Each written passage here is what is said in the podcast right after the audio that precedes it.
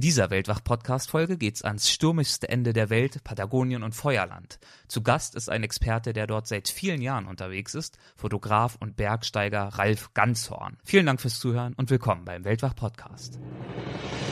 Gespräche mit Landeskennern und Abenteurern. Einblicke in faszinierende Orte. Aufregende Geschichten von unterwegs. Das ist der Weltwach-Podcast mit Erik Lorenz. Wir saßen da und träumten nur noch vom Essen. Es war arschkalt im Boot, weil irgendwann geht der Diesel ja dann auch zur Neige und dann kann man die Heizung nicht mehr anschmeißen. Also man braucht schon eine relativ gesunde Psyche, um da unten gut klarzukommen und das dann auch mental zu verarbeiten. Wenn man was sieht, ist es eine Traumlandschaft. Du hast diese gletscherbedeckten, skurrilen Berge, darüber diesen Wolkenhimmel, du hast Gletscher, die direkt ins Meer kalben, türkisgrüne Gletscher, die ins Meer kalben und direkt daneben immer grünen Regenwald. Und diese Kombination, das ist einzigartig auf dem Planeten. Das gibt's nur da unten. Ralf Ganzorn hat sich vor über 25 Jahren erstmals in die windumtosten Dreitausender, die vereisten Gipfel und die kargen Hochebenen in Patagonien verliebt und kehrt seither immer wieder in die Anden zurück.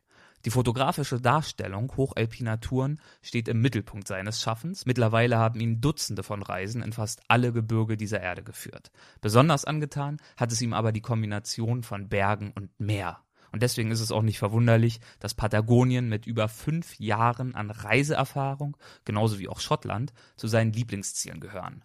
Das Ergebnis spiegelt sich in rund zehn Bildbänden, diversen Reiseführern und Lehrbüchern und Kalendern und ungezählten Publikationen in internationalen Magazinen. Ich spreche mit ihm in dieser Folge über seine unvergesslichen Erlebnisse in Patagonien und Feuerland und die sportlichen Herausforderungen bei den Besteigungen der stürmischsten Gipfel der Welt. Viel Spaß! Hallo Ralf, willkommen beim Weltwach Podcast. Schön, dass du dabei bist. Moin Erik, ich freue mich hier zu sitzen. Fangen wir mal ganz klassisch an, beim Anfang. Kannst du denn aus heutiger Sicht beurteilen, wie und wann dein Interesse an der Natur und deine Leidenschaft für die Berge im Speziellen erweckt worden ist? Ja, das kann ich. Mein Vater, der hatte eine sehr große Schmetterlingssammlung und wir sind damit immer rausgezogen und wir lebten ja in Norddeutschland, haben immer bestimmte Arten gefangen. Und äh, irgendwann stellten wir natürlich fest, dass uns bestimmte Alpenarten noch fehlten. Also es gibt ja eine ganze Reihe von Schmetterlingen, die es eben nur in den Bergen gibt. Und ähm, dafür bin ich dann als 14-Jähriger mit meinem Vater irgendwann mal in die Alpen gefahren. Das war wirklich ganz klassisch. Ähm, wenn ihr diese Karl-May-Filme, wenn ihr euch dran erinnert, wo ich immer mit so einem Kescher da durch die Gegend über die Wiesen rast, so war ich als 14-Jähriger dann. im Silbersee, glaube ich. Genau, ja, da ist das so, genau. genau, genau. Und so bin ich dann eben damals über die Wiesen gefegt und habe eben Schmetterlinge gefangen. und klar, die hat man damals auch umgebracht, aber wir haben immer nur gesagt, vier Stück pro Art, weil wir sie eben einfach haben wollten und vier Stück kann man auch bedenkenlos einfach rausfangen. Und das war der Moment, wo ich das erste Mal wirklich in den Bergen war als 14-Jähriger. Und ähm, ich hatte vorher eine Radtour mit einem Freund gemacht durch Holland, die waren absolutes Desaster. Und die Konsequenz war letztendlich, dass ich dann als 15-Jähriger erstmals mit dem Fahrrad durch die Dolomiten gefahren bin. Und so fing das alles an. Da war ich sozusagen mit einem Dreigangfahrrad damals übers Grödnerjoch gefahren, tausend Erfahrungen gemacht, wo ich gar nicht wusste, dass es im Sommer da schneien kann, mir die Finger fast abgefroren, also keine Handschuhe dabei gehabt. Dann haben wir auf den Bauernhöfen übernachtet, weil wir keine Kohle hatten. Ähm, dann waren nämlich die ersten Tageswanderungen. Ja, drauf bin ich das zweite Mal mit dem Fahrrad durch die Alpen gefahren, ein paar Erfahrungen reicher. Dann äh, die ersten Klettersteige, die ersten Mehrtageswanderungen und mit 18, 19 nach dem Abi war ich das erste Mal in Schottland und da hat mich immer zum Klettern mitgenommen. Und das war sozusagen unter 83 das erste Mal, dass ich am Seil war und gesagt habe, das ist mein Sport. Hintergrund ist auch da, dass ich vorher Handball gespielt habe, sehr auf sehr hohem Niveau und mir da aber ein Bänderriss zugezogen hatte und Klettern sozusagen genau in diese Lücke reinpasste. Ja, und dann fing das an mit der Kletterei und habe damals eben Bücher gelesen, wie zum Beispiel Reinhard Kahl, ich weiß nicht, ob du das kennst. Nee. Eins der besten Bergbücher, die je geschrieben worden ist, aus meiner Sicht. Erlebnis Berg, Zeit zum Atmen. Und das. Was macht das so gut, das Buch? Die Sprache. Es ist ähm, ein ganz also es ist weg von diesem heroischen Alpinismus, wie man es vielleicht vorher immer gehört hat, oder Messner, der ja auch schon so auch sehr viel bewegt hat. Aber Reinhard Karl ist jemand, der mir zumindest damals einfach aus der Seele gesprochen hat, wo man nachvollziehen konnte, warum ist dieser Mensch in die Berge gegangen. Die Ängste, er ist der Erste, der auch seine Ängste thematisiert hat. Und dazu hat er fantastisch fotografiert. Also die Fotos, die der gemacht hat, sind aus, aus meiner Sicht heute auch noch stilprägend, total modern. Und das hat mich sehr, sehr stark inspiriert. Und in diesem Buch habe ich auch die ersten Bilder zum Beispiel von Patagonien gesehen. Die ersten Bilder vom Cerro Torre. Und ähm, ich habe diesen Berg einfach nur gesehen und es war ganz klar, da möchte ich irgendwann mal hin. Also das war so wirklich, ich habe das Ding gesehen, dieses, diese unfassbare Säule, die da steht und es war völlig klar, das willst du mal live und in Farbe sehen. Weißt du, wann das Buch ungefähr erschienen ist, nur dass man mal so den Zeitraum seines Wirkens einordnen kann? Der ist gestorben Anfang der 80er Jahre. Also denke ich, dass es Ende der 70er, Anfang 80er muss das erschienen sein, ja. Und du hast dieses Buch in die Hände bekommen mit diesem Bild aus Patagonien, ja. als du tatsächlich so um die 18 warst, ja? Ähm, ein bisschen später, das dürfte so um die 20, 21 Und da wurde dann sein. diese Saat gesät für deine späteren Reisen nach Patagonien, über Definitiv, die wir gleich noch sprechen werden. Ja. Wie ist es dann dazu gekommen, dass du irgendwann die Idee oder den Traum, ich weiß es nicht, hattest, im weitesten Sinne von deinen Naturerlebnissen auch leben zu können? Oh, das hat nochmal 20 Jahre gedauert.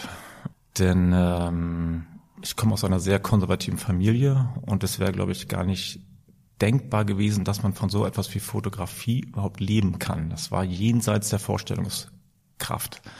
Und auch meine eigenen, muss ich ganz klar sagen. Und letztendlich, ähm, ich war beim Bund, wie man das so damals so gemacht hat. Aber während dieser Bundeswehrzeit, also die hat mich zum Schluss eigentlich habe ich mich nur noch sozusagen über diese Zeit hinweggeschleppt mit dem Gedanken, wenn du da raus bist, fährst du nach Südamerika. Das war völlig klar. Und hatte mir eben auch entsprechend Geld zur Seite gelegt, habe auch nur einen Hinflug gebucht und es war klar, ich fahre mit dem Fahrrad durch Südamerika, ich fahre nach Patagonien. Und im Vorfeld habe ich mir meine erste Kamera auch gekauft. Aber diese Kamera war dann letztendlich in Südamerika derjenige sozusagen oder das Medium, dem ich mitteilen konnte, wie schön es hier eigentlich ist, weil ich war ja viel alleine da auch unterwegs. Ähm, gerade unten in Patagonien war ich wochenlang alleine in den Wäldern und sozusagen dem einzigen Medium, den ich mitteilen konnte, wie schön es hier ist, war letztendlich die Kamera. Und da sind eben auch wirklich schöne Bilder äh, bei rausgekommen. Und dann nach einem Jahr Reisen war ich tatsächlich müde des Reisens, klingt auch ein bisschen komisch, aber ich hatte sozusagen, für mich war völlig klar, ich weiß, wie man hier rauskommt, ich hätte ewig weiterreisen können. Aber ich habe damals so ein Schlüsselerlebnis gehabt. Ich habe einen auch Kieler Radfahrer getroffen, der auch um die Welt gefahren ist mit dem Fahrrad. Und das fand ich so interessant zu sehen, dass dieser Mann letztendlich nur noch selber erzählen konnte. Der war so egozentrisch, dass ich dachte, nee, so möchtest du nicht werden. Und ich hatte das große Bedürfnis, nach dieser Reise sozusagen, ich möchte jetzt was Sinnvolles tun, ich möchte anfangen zu studieren. Da bin ich eben, habe diese Reise abgebrochen, habe mein Fahrrad in Südamerika verkauft an Argentinier, habe mich damals mit einem Containerschiff wieder zurückgearbeitet von Buenos Aires nach Rotterdam und habe dann eben mein Studium begonnen. Das war das Studium der Geologie. Ja. Hat ja auch im weitesten Sinne was mit dem Bergsteigen zu tun. Es hat was mit draußen sein auf jeden Fall zu tun. War das dadurch beeinflusst durch dein Hobby, diese Wahl des Studiums, oder hatte das eher weniger miteinander zu tun? Ich glaube, das kann man nicht voneinander trennen, aber ich würde das jedes Mal wieder studieren. Ich finde das Fach grandios. Eben Erdgeschichte, Dinge in Zusammenhang setzen, ähm, draußen sein, also allein sozusagen die klassische Arbeit als Geologe, wie man sich vorstellt, ist ja sozusagen irgendwo durch die Pampa krauchen, Welche gucken, Proben ja, Proben nehmen, versuchen zu verstehen, wo kriegt man die nächste Goldmine, Mineralien finden, was weiß ich. Also das hatte sicherlich damit zu tun, dass ich ähm, gerne entdecke, sagen wir mal so. Ich bin gerne noch Entdecker auf diesem doch großteils ähm, vermessenen, scheinbar vermessenen und durchaus bekannten Planeten. Aber das ist scheinbar. Es gibt noch eine ganze Menge Ecken, die ganz schön wild und leer sind. Wo kann man die noch finden? Also was Südamerika angeht, natürlich unten in Feuerland.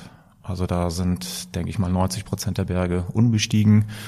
Und ähm, okay, es gibt jetzt eine Karte, die auf Satellitenbildern beruht, aber diese Karte ist noch nicht mal veröffentlicht. Die ist sozusagen, wer möchte, der kann sie über mich beziehen oder über Camilo Radar, der sie erstellt. Aber eine richtig gültige Karte ähm, gibt es offiziell noch nicht. Und wenn man sich das heute anguckt, dann sind auch heute noch große weiße Flächen, wo in Explorado draufsteht. Und die Berge da, ich denke mal, 80 Prozent haben keinen Namen, nie bestiegen worden. Also da ist noch viel, viel Raum. Und das ist sicherlich einer der Gründe, weshalb es sich dort auch immer wieder hinzieht. Vielleicht kannst du uns mal einen kleinen Einstieg geben zu Patagonien und Feuerland. Was sind das für Landschaften, für Gegenden und was unterscheidet zum Beispiel auch Patagonien von Feuerland? Also Patagonien per Definition ist die Südspitze Südamerikas, also das untere, weiß ich nicht, Achtel des Kontinents, rund 1500 Kilometer Nord-Süd-Ausdehnung. Und es hat nicht auf der Westseite die Anden, die das Gebiet klimatisch krass zweiteilen. Du hast auf der Westseite hast du immer grünen Regenwald und auf der Ostseite eine Halbwüste. Und dazwischen eben die Anden, deren Kennzeichen letztendlich diese Eisfelder sind. Die größten Eisfelder außerhalb der Polarkappen. Und dann gehst du weiter nach Feuerland. Patagonien und Feuerland ist durch die Magellanstraße getrennt. Und dann machen die Anden statt diesem Nord-Süd-Schema gibt es jetzt ein Ost-West-Schema. Äh, Quatsch, umgekehrt. Das West-Ost-Schema wandelt sich in ein Nord-Süd-Schema. Die Südseite der feuerländischen Anden ist die nasse Seite. Da regnet es bis 12.000 Millimeter, also das 15-fache von dem, was hier in Wuppertal oder Köln runterkommt oder in Hamburg, kann man sich aussuchen. Die Nordseite ist eben diese trockene Halbwüste. Und gerade der Südwesten Feuerlands, der ist so mies, was Stürme angeht, was Wind angeht. Die Berge, die gucken vielleicht zehn Tage pro Jahr überhaupt aus den Wolken raus, dass die Gegend letztendlich so rau ist, Durchschnittstemperatur fünf Grad, dass da nie jemand gelebt hat.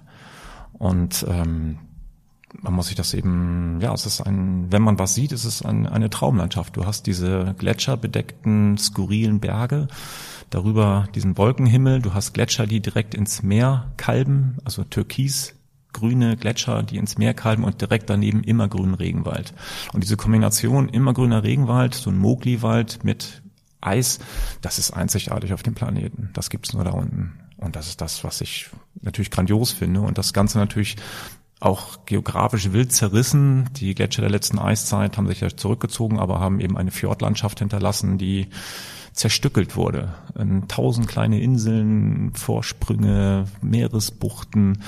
Also da gibt's Halbinseln, die sind dann wieder riesig groß, aber die haben nur so einen ganz kleinen Isthmus, vielleicht von zehn Kilometer Breite, wo man dann sozusagen eigentlich von Süd nach Nord rübergehen könnte, aber kann, machen die wenigsten eben. Also das ist ein kleines Entdeckerland noch da unten. Und das ist das, was mich reizt auch. Und du hast gerade schon das äh, oftmals miese Wetter angesprochen. Ist das nicht für dich als Fotograf oft auch sehr frustrierend?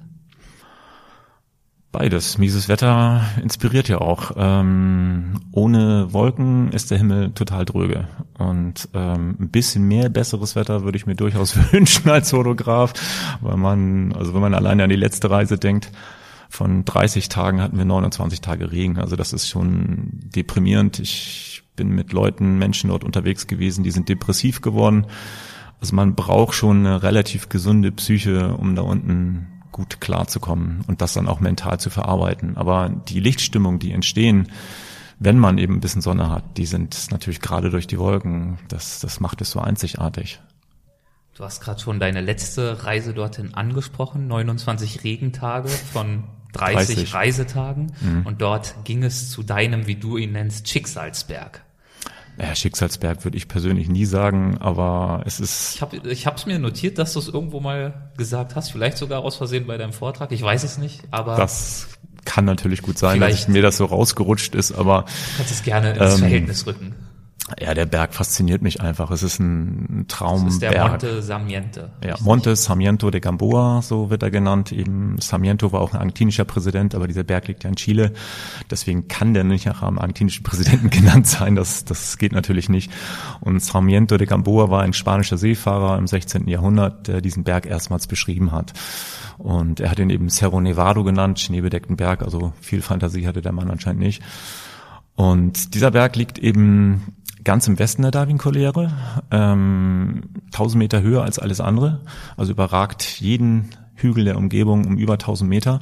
Und er liegt auf einer Halbinsel, also völlig solitär. Und das macht ihn natürlich so besonders. Und wenn man sich ein Bild von diesem Berg machen möchte, dann denken vielleicht am besten an, an Lummerland von, von Michael Ende, eine Insel mit zwei Bergen. Ne, weil letztendlich Jim Knopf, Jeremy Button, war ein feuerländischer Indianer, der damals von dieser Expedition mit Charles Darwin nach London gebracht worden ist. Ganz unglückliche Geschichte im Prinzip.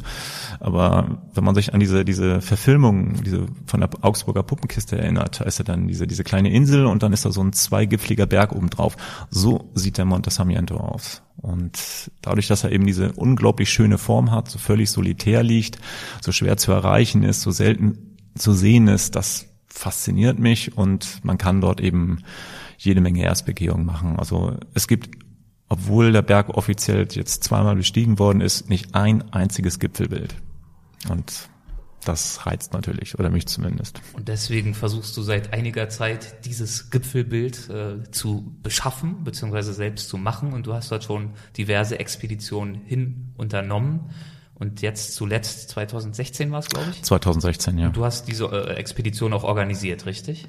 Ich habe all diese Expeditionen komplett organisiert. Also die erste 1999 und die letzte 2016 letztendlich federführend, was die ganze Infrastruktur im Hintergrund äh, angeht. Das war immer ich. Also die Genehmigung besorgen, das Schiff besorgen, ähm, Menschen fragen, ob sie Lust haben, da mitzukommen, einen Sponsor zu finden, der die ganze Reise finanziert. Ähm, das ist alles letztendlich auf meinem Mist gewachsen, ja.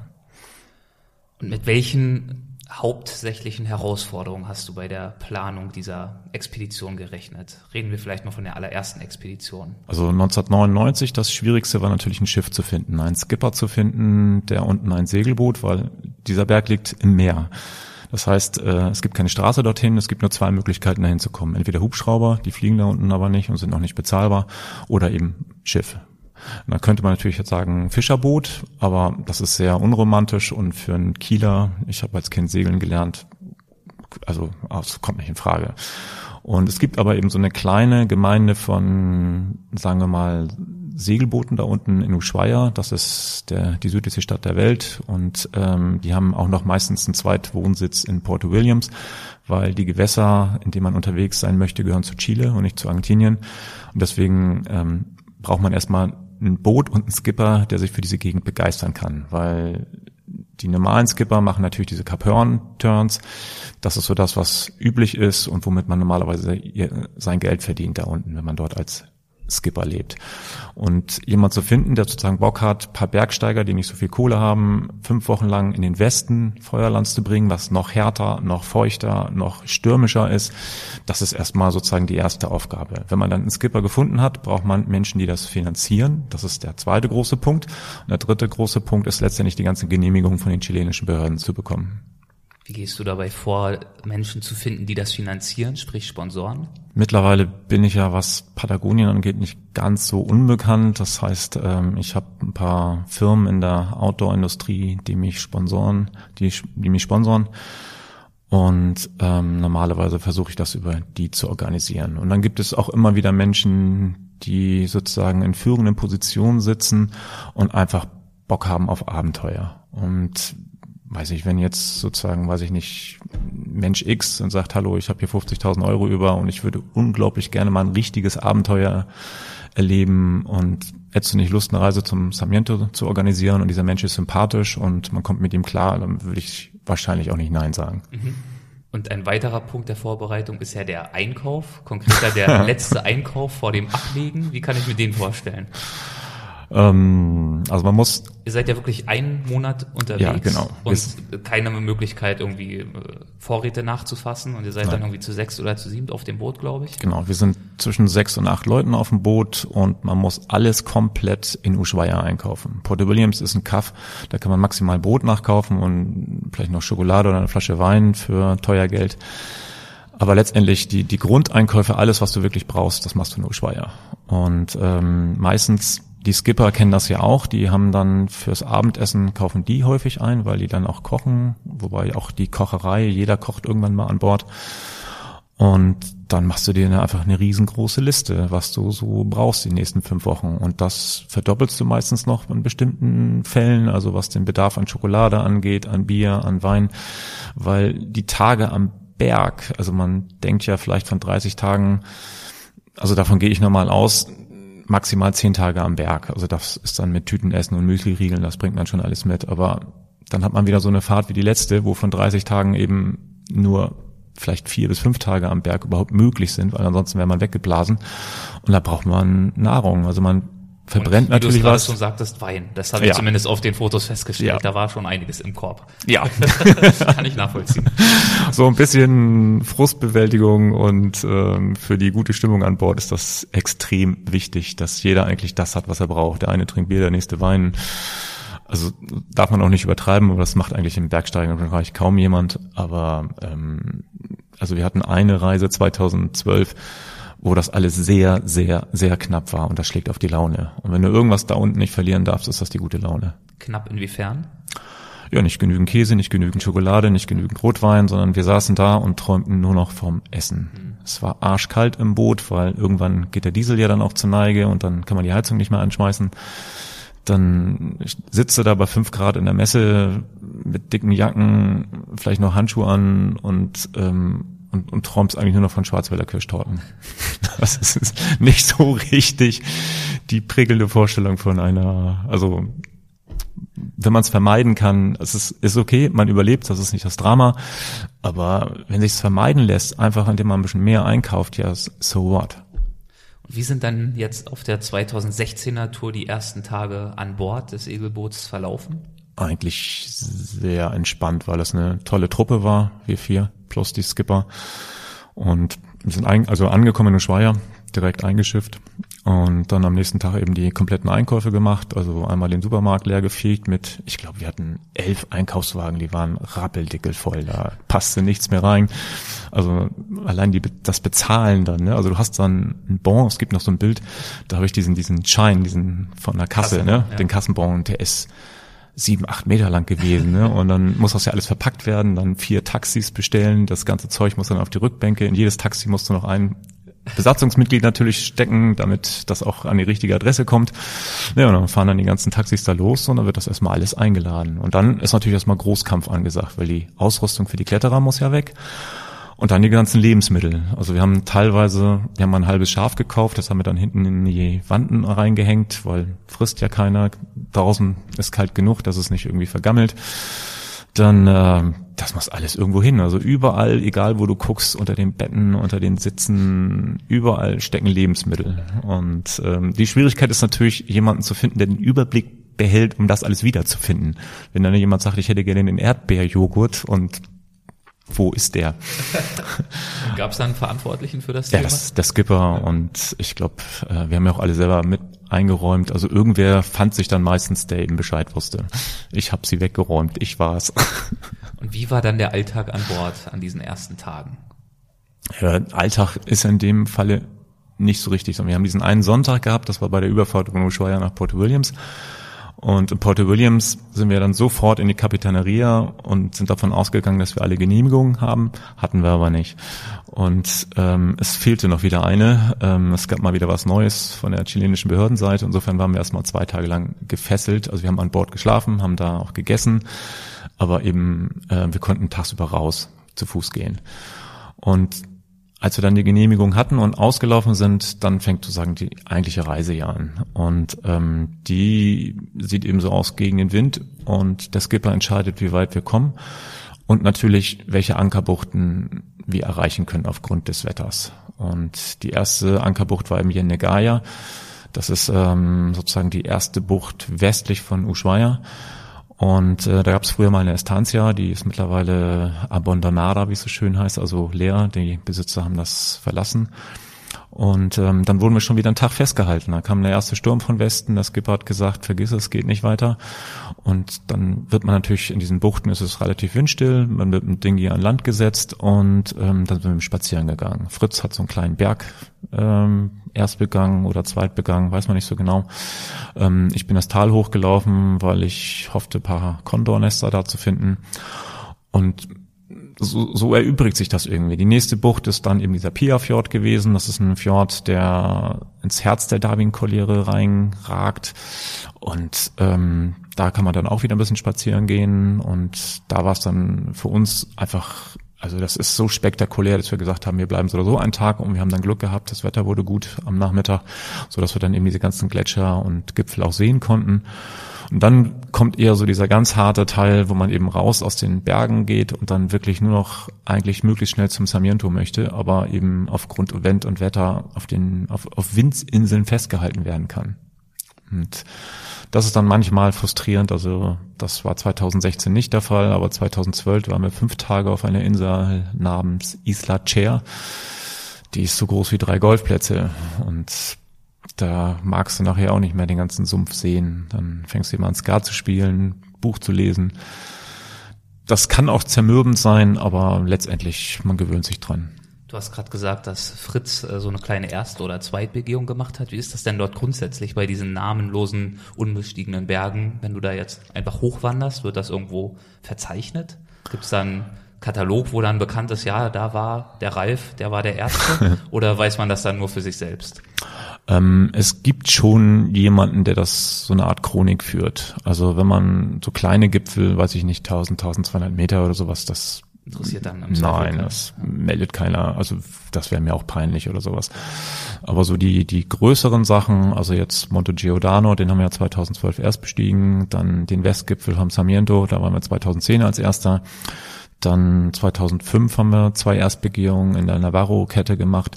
Also da gibt es einmal Camilo Rada, das ist ein chilenischer Bergsteiger, der interessiert sich dafür. Und dann gibt es in Porto Williams einen Belgier, der ist auch immer sehr interessiert, der von dem, der weiß ja, also wenn man von Porto Williams ablegt, der weiß, dass wir dahin gehen. Also die Expedition ist ja bekannt, wir sind gemeldet und der schreibt am meistens im Nachgang dann eine Mail und fragt nach, was wir dann so gemacht haben. Und was muss man tun, um einen dieser unbezeichneten Berge benamen zu dürfen?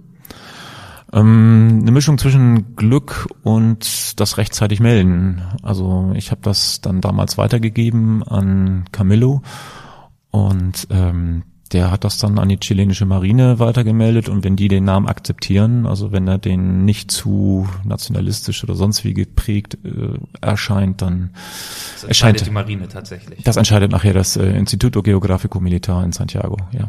Also die sind diejenigen welchen. Es gibt aber ein großes Namenschaos in Feuerland, weil eben viele Namen gehen auf Agostini zurück. Das ist äh, ein italienischer Missionar, der in Patagonien sehr, sehr viel gemacht hat und eben auch in Feuerland. Und ähm, dessen Namensgebung versucht die chilenische Marine zu korrigieren, weil der hat jeden italienischen Pfarrer, Papst, Geistlichen, was weiß ich, irgendwie in irgendeiner Form festgehalten. Und ähm, das gibt aber im Moment ein großes Chaos, weil die Bergsteiger häufig mit Agostini-Karten unterwegs sind und ähm, die chilenische Marine eben dann eben die die die Seekarten hat und ähm, da da ist es also da ist der Monte Buckland heißt dann plötzlich Monte Rodolfo jeder Bergsteiger weiß, wenn es was mit dem Monte Buckland gemeint ist, aber auf den chilenischen Seekarten steht Monte Rodolfo und der Monte Buckland ist eigentlich der Giordano. Und wie die sich irgendwann mal eigen, einigen, das, das weiß ich nicht. Und ähm, das gilt auch in der zentralen Darwin-Kette. Da gibt's Monte Shipton, Monte Darwin. Ähm, keiner weiß so genau, welcher denn was denn genau ist. Und ihr habt dann nach dieser mühsamen, von Sturm geprägten Anreise irgendwann den Monte Sarmiento gesehen und auch in Sichtweite geankert?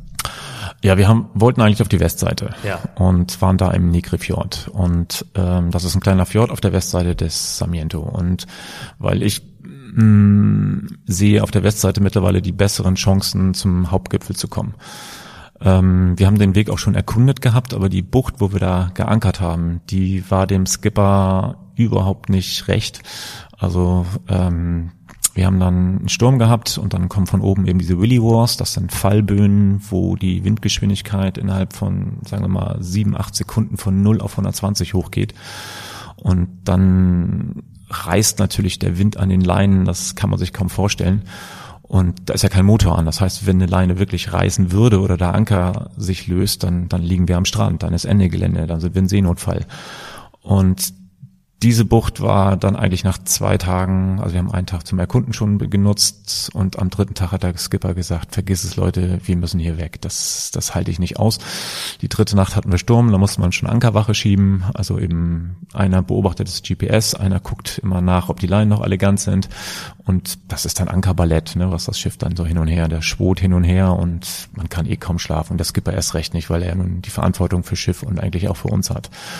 Und dann war eben klar, Westseite Sarmiento wird nix. Den Berg haben wir da auch gar nicht gesehen, sondern eben nur diese sturmumtoste Kappe oben drüber. Und dann sind wir eben wieder auf die Ostseite gefahren. Das ist die Caleta Escandayo oder Bahia Escandayo. Und die kenne ich natürlich in- und auswendig, weil ich da schon sechs Monate verbracht habe. Und dann haben wir es eben von da probiert. Und ähm, Ja, letztes Mal ist es mal wieder gar nichts geworden, aber das war natürlich auch schon ein komisches Gefühl, da das 18. Mal, glaube ich, die Moosrampe hochzulatschen. Ähm, meine Steinmännchen stehen da, ich den Weg durch den Wald, ich brauche keine Geschenk, also wir haben den das erste Mal mit Geschenkbändern markiert, damit wir den auch immer wieder finden. Mittlerweile finde ich den blind. Ich glaube, du kannst mich nachts um vier da durchführen. Da, das, ich weiß, wo es lang geht. Und wie lief dieser Besteigungsversuch dann dieses Mal ab? Also ein richtiger Besteigungsversuch gab es letztendlich gar nicht, sondern wir sind angekommen. Also der, der Trick beim Sarmiento ist ja, es ist ja kein hoher Berg, ähm, aber man, wie hoch ist der? Ungefähr 2200 Meter. Also genaue Höhe weiß ich nicht, weiß man nicht.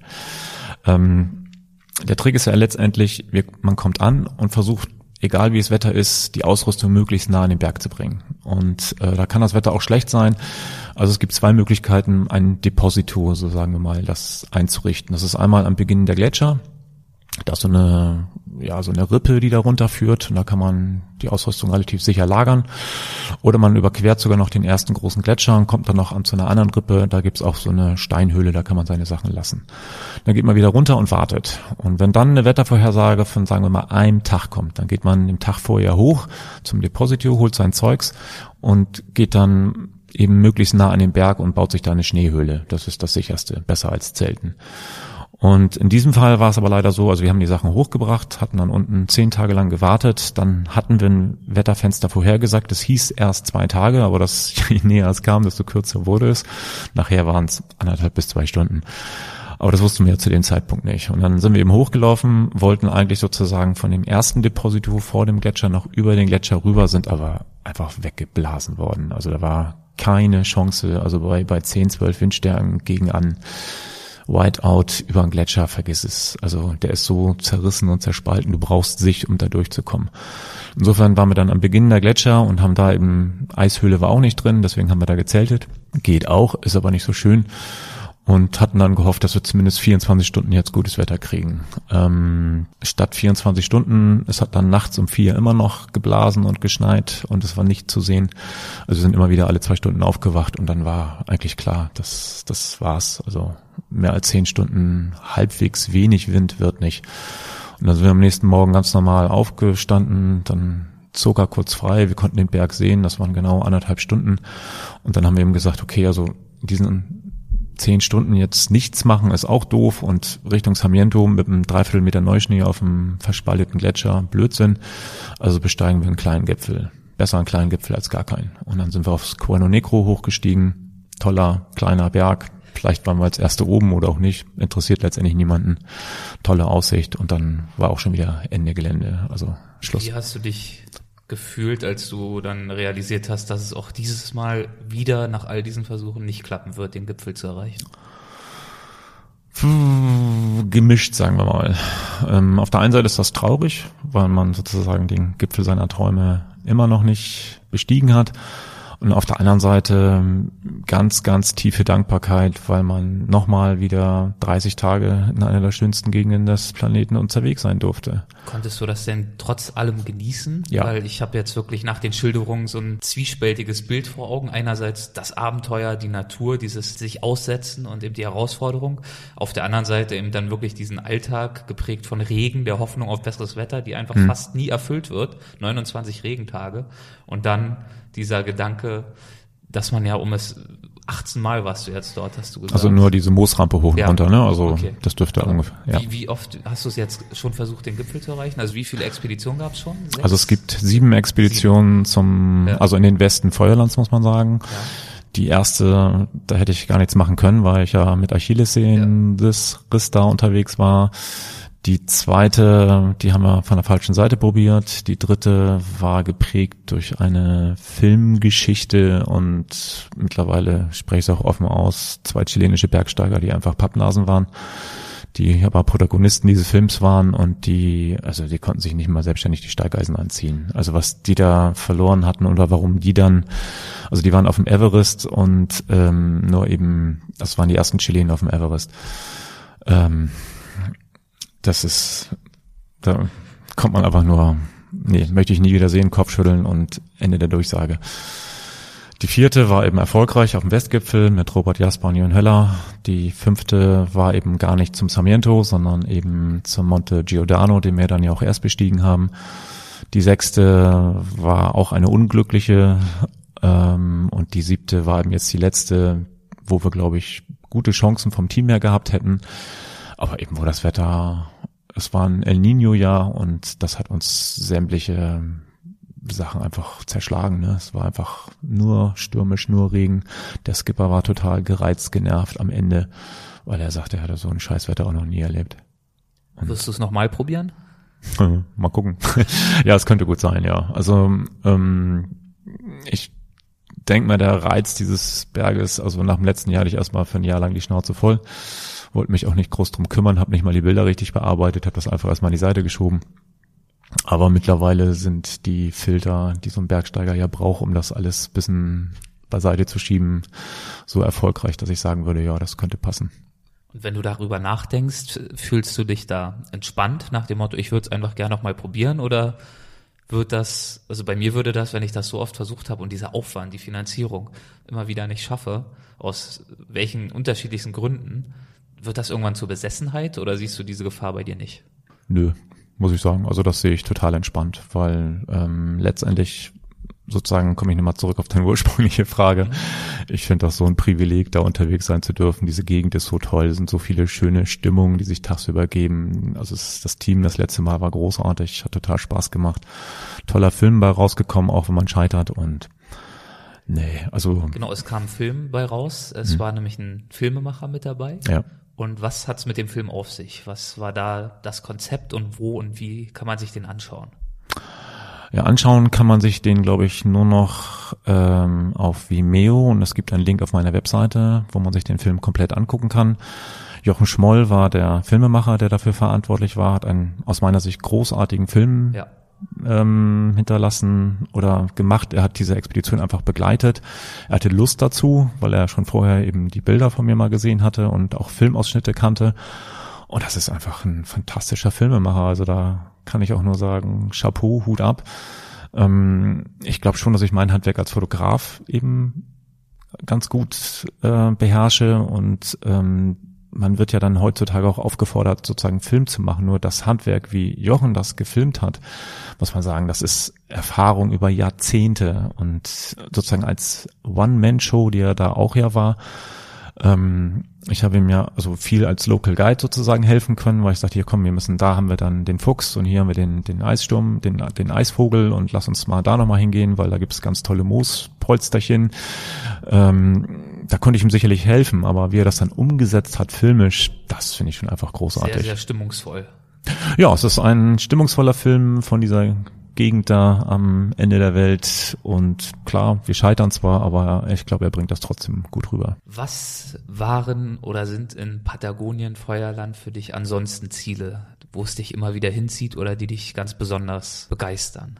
Also mein, einer meiner absoluten Lieblingsplätze ist definitiv der Puesto San Lorenzo am Fuß des Cerro San Lorenzo. Das ist der zweithöchste Berg Patagoniens und äh, dieser Puesto ist einer der wenigen letzten Almhütten, die es bis vor, ja, also ich bin mir nicht mehr ganz sicher, ob sie sie noch gibt was damit zusammenhängt, dass diese Gegend vorher im Besitz des äh, Douglas Tompkins war. Das ist ein amerikanischer Millionär, der große Flächen in Patagonien aufgekauft hat. Um hat die, unter anderem North Face gegründet genau. und auch ein, zwei andere Bekleidungsmarken. Esprit. Esprit, genau. Genau, dafür ist er bekannt und das, diese Gelder hat er refinanziert und zum Schutz der Natur in Patagonien eingesetzt. Mit dem Plan, diese Länder, die er dort gekauft hat, gehortet hat, dann als Nationalpark an die Regierung zu übergeben. Richtig? Genau, das hat er ja auch zum Teil gemacht gemacht. Genau. Und er ist ja jetzt äh, gestorben vor zwei Jahren. Bei einer Kanutour. Bei einer Kanutour. Tragisch in, gekentert und ja. dann an Unterkühlung. Genau, ja. Mit dem Gründer von Patagonia zusammen, genau. Ui, mit Chouinard zusammen, ja. Hat der überlebt? Oder ja, ja. ja okay. Also nur das natürlich tragisch allein. Da war ja nicht allein unterwegs, sondern eben für die Mitpaddler muss das furchtbar gewesen sein. Ähm, wie auch immer, 2013 hat der Tompkins eben den Grund dieser Estancia, zu dem auch der Puesto San Lorenzo gehört, verkauft und hat es dem Nation nee, nicht verkauft, sondern dem argentinischen Staat geschenkt und dieser Teil ist eben jetzt Teil des argentinischen Nationalparks Perito Moreno und die erschließen das jetzt so nach und nach, diese Region da oben. Sie haben eben, ich war ja im letzten Jahr da, sie haben jetzt eine Hütte gebaut, direkt neben diesem alten Puesto und sie haben einen neuen Weg angelegt und markiert. Ob der angenommen wird, wird man sehen. Und ähm, aber dieser Platz, der gehört zum Beispiel zu meinen absoluten Lieblingsplätzen. Und wo ich auch immer wieder hinfahre, ist letztendlich nach Schalten, obwohl es mittlerweile ja sehr touristisch ist. Aber ähm, ich habe Freunde da unten in Schalten und ähm, die Berge, mein Gott, Cerro Torre Fitzroy, das ist einfach schon. Genau, ist zu Fuße des Fitzroy und über die äh, Tour dorthin und die Besteigung des Fitzroys hast du mal gesagt, dass du mit größtem Respekt an sie zurückdenkst. Warum? Also ich bin ja kleiner Norddeutscher sozusagen und die Besteigung des Fitzroy war damals oder ist auch heute noch für mich ein, eins meiner größten bergsteigerischen Highlights. Ähm, also wir haben drei Versuche gebraucht, um letztendlich hochzukommen. Wetter ist ja auch nicht immer das Beste. Ähm, die Tour ist schon schwer und sie ist lang. Also wir haben 25 Stunden hoch und runter gebraucht und ähm, haben vor allen Dingen eben auch noch die Hälfte unseres Wassers äh, zwischendurch verloren. Also das ist einfach aus dem Rucksack rausgefallen und die Flasche runtergepurzelt. Aber es war klar, das ist unsere einzige Chance, was das Wetter angeht. Und mein Freund Dietmar Kastning und ich waren dann eben oben sehr, sehr stark dehydriert und die Kletterei, die hat uns auch wirklich, also allein von den Zahlen her denkt man, nee, wir haben in den Alpen schon viel längeres, viel schwereres geklettert, aber Fitzroy ist Fitzroy und weiß nicht, vielleicht ist man da psychisch besonders angespannt oder hat zu viel Geschichten von Reinhard Kahl noch letztendlich gelesen, aber was macht diesen Berg besonders für die Leute, die da jetzt kein Bild vor Augen haben oder nichts damit verbinden? Das ist einer der schwersten Berge der Welt. Es ist eine Granitpyramide, deren kürzeste Seite rund 600 Meter hoch ist und die längste ja fast zwei Kilometer. Also das ist einfach ein riesengroßes Teil, senkrecht nach allen Seiten, massig auch, also es ist richtig, also es ist nicht eine dünne Säule oder sowas wie der Serotore, der wirkt richtig filigran dagegen, sondern es ist ein, einfach ein mächtiger, riesengroßer Klotz und der überragt da eben auch alles andere und wirklich technisches Felsklettern. Ja. Und Plus aber Eis. auch noch Eisklettern dazu. Genau. Also ja. wirklich alles, was man sich an Herausforderungen vorstellen kann. Ja, allein die, der Weg zum, zum Basislager bevor der Kletterei ist im Prinzip schon wie eine Hochtour in Alpen. Und dann hast du noch der Zustieg 80 Grad und ähm, eine Stelle im fünften Grad. Also wenn man auf die Breccia kommt, von da ist nochmal eine Stunde zum eigentlichen Einstieg. Und die erste Seillänge der sozusagen kürzesten und ist nicht die technisch leichteste Tour, aber die Normaltour oder der Normalweg auf den Fitzroy ist mit 8 Minus bewertet. Also das ist schon etwas, wo man echt mal die Finger aus der Tasche nehmen muss, oder ich zumindest. Und man muss ja trotzdem das alles ganze Zeug mitschleppen, also Steigeisen, Pickel. Man weiß, dass man da wahrscheinlich 10, 12 Stunden unterwegs sein wird. Und ähm, also wir waren danach bedient, platt. haben einen Tag gebraucht, um uns irgendwie wieder zu regenerieren und sind dann runtergegangen, also abgestiegen und und also das, ich glaube, wir haben gefressen und die Finger waren auch komplett durch, also die die Fingernägel so entzündet darunter. Also von allen Bergtouren und ich habe eigentlich nominell schwerere auch gemacht, war das sicherlich die, die, die mich mit am meisten gefordert hat. Gibt's was an oder in Patagonien oder Feuerland, das du noch entdecken müsstest? oder Ach, entdecken möchtest, eine Gegend, in der du noch nicht warst oder vielleicht auch eine Eigenheit dieser Region, der du noch tiefer auf den Grund gehen möchtest? Ja, klar. Also gibt's mehrere sogar. Ähm, also in Feuerland, wenn ich ein Boot hätte, würde ich gerne mal zu Isla Santa Inés. Das ist so eine relativ große Insel, auch im Südwesten Feuerlands, von der man eigentlich gar nichts weiß. Ich habe noch nie ein Bild von dieser Insel gesehen. Ich weiß, dass es dort große Gletscher gibt, aber mehr weiß ich eben nicht.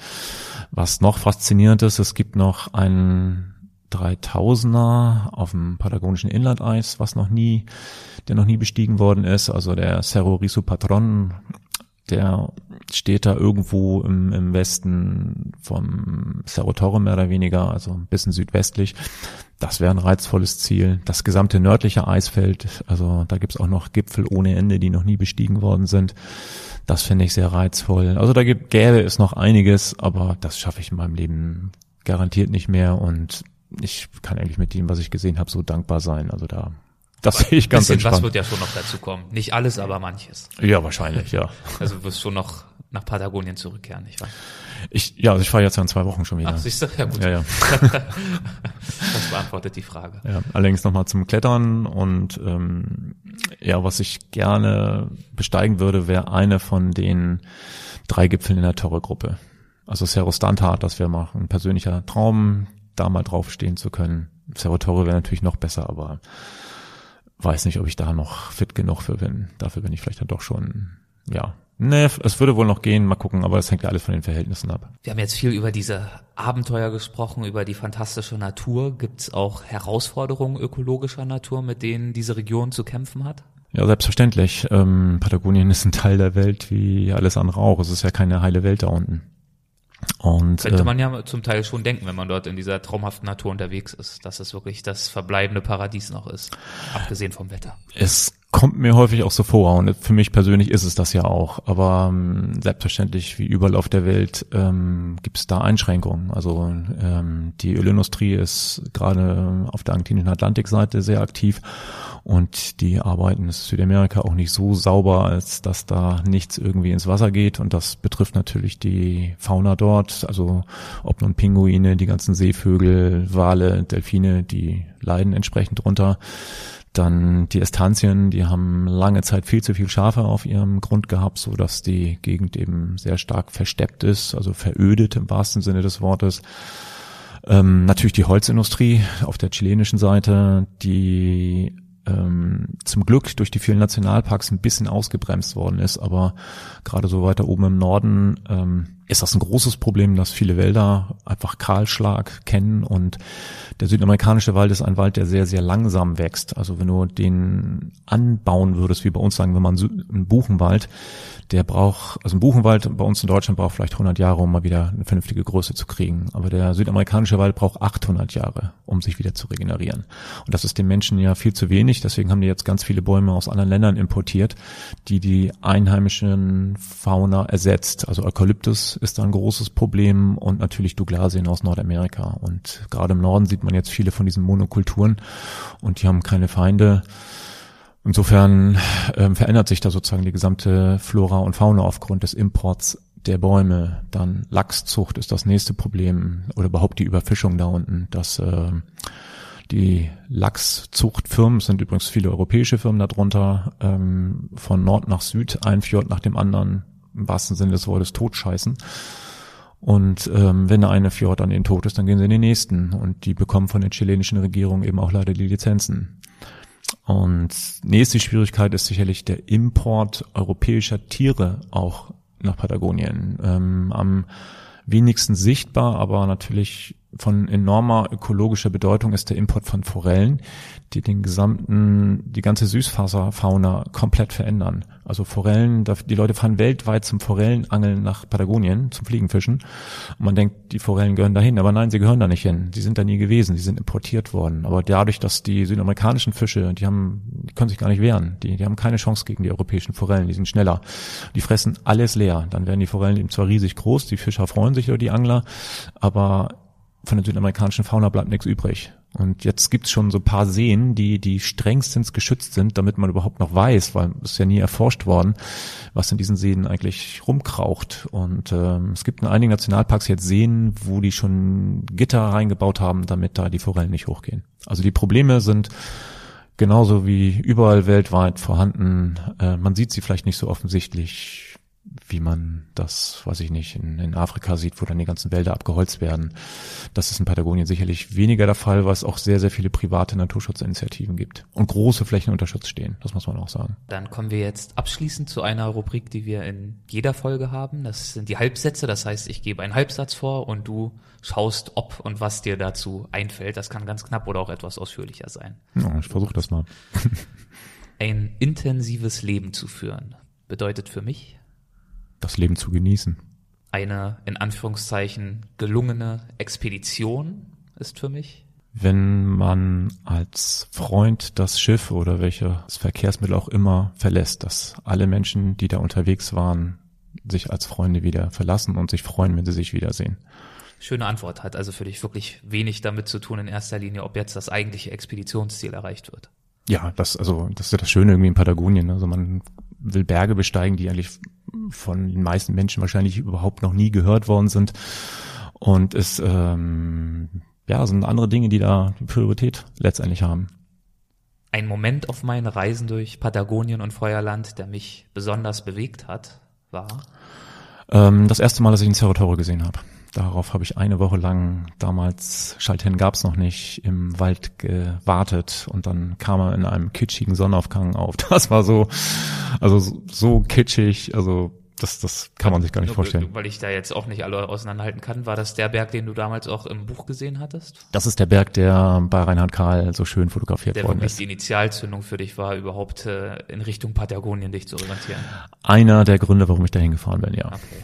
Eines meiner wohl schönsten Fotos in Patagonien oder Feuerland habe ich geschossen, als ich ähm, es gibt zwei Bilder, die mich immer wieder faszinieren. Das ist einmal der Fitzroy mit so einer Reina del Viento, also eine Windprinzessin und das Bild als schwarz-weiß. Das finde ich sehr, sehr schön und sehr gelungen. Und natürlich der Monte Sarmiento von Südost, also diese perfekte Pyramide und da gibt es 2016 auch ein ganz fantastisches Bild. Kann man die auf deiner Website sehen? Die kann man auf meiner Website okay, sehen. Okay, dann verraten ja. wir gleich noch, wie die heißt, damit das auch nicht verloren geht eine häufige falsche Vorstellung über diese Region ist?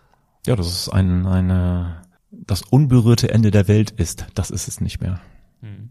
Also. Und trotzdem hat es noch Platz für Abenteuer. Ja, natürlich, also ja. Beides also, ist wahr. Es, es ist, zweischneidiges genau, Schwert, wie so oft. Ja, ja, es ist beides wahr. Es gibt den Zoo und es gibt aber auch, das Land ist so groß, dass man definitiv über seine wilden Ecken findet.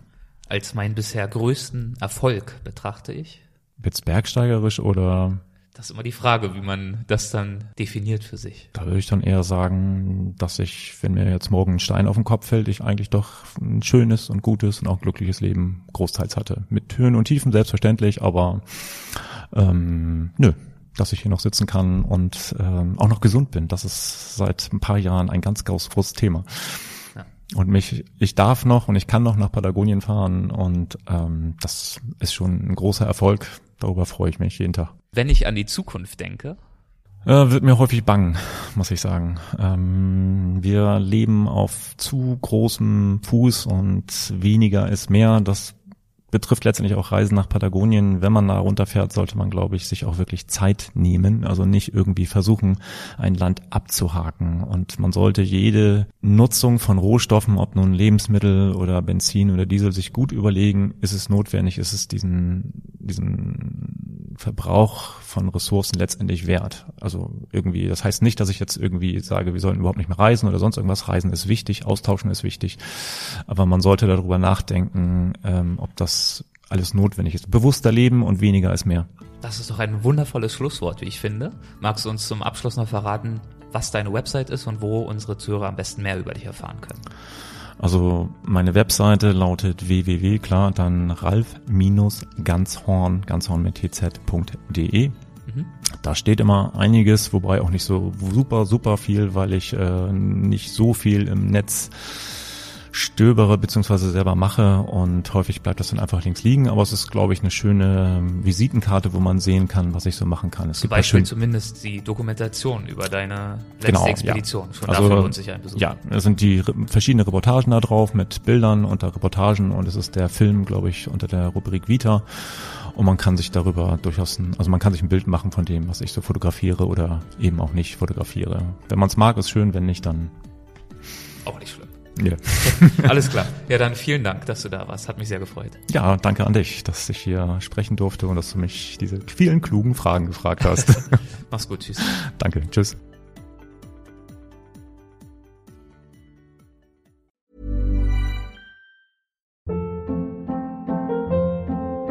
Hold up. What was that? Boring. No flavor. That was as bad as those leftovers you ate all week. Kiki Palmer here, and it's time to say hello to something fresh and guilt-free. Hello Fresh. Jazz up dinner with pecan-crusted chicken or garlic butter shrimp scampi. Now that's music to my mouth. Hello Fresh. Let's get this dinner party started. Discover all the delicious possibilities at hellofresh.com. Planning for your next trip? Elevate your travel style with Quince. Quince has all the jet setting essentials you'll want for your next getaway, like European linen, premium luggage options, buttery soft Italian leather bags, and so much more. And is all priced at 50 to 80% less than similar brands. Plus, Quince only works with factories that use safe and ethical manufacturing practices. Pack your bags with high-quality essentials you'll be wearing for vacations to come with Quince. Go to quince.com/pack for free shipping and 365-day returns.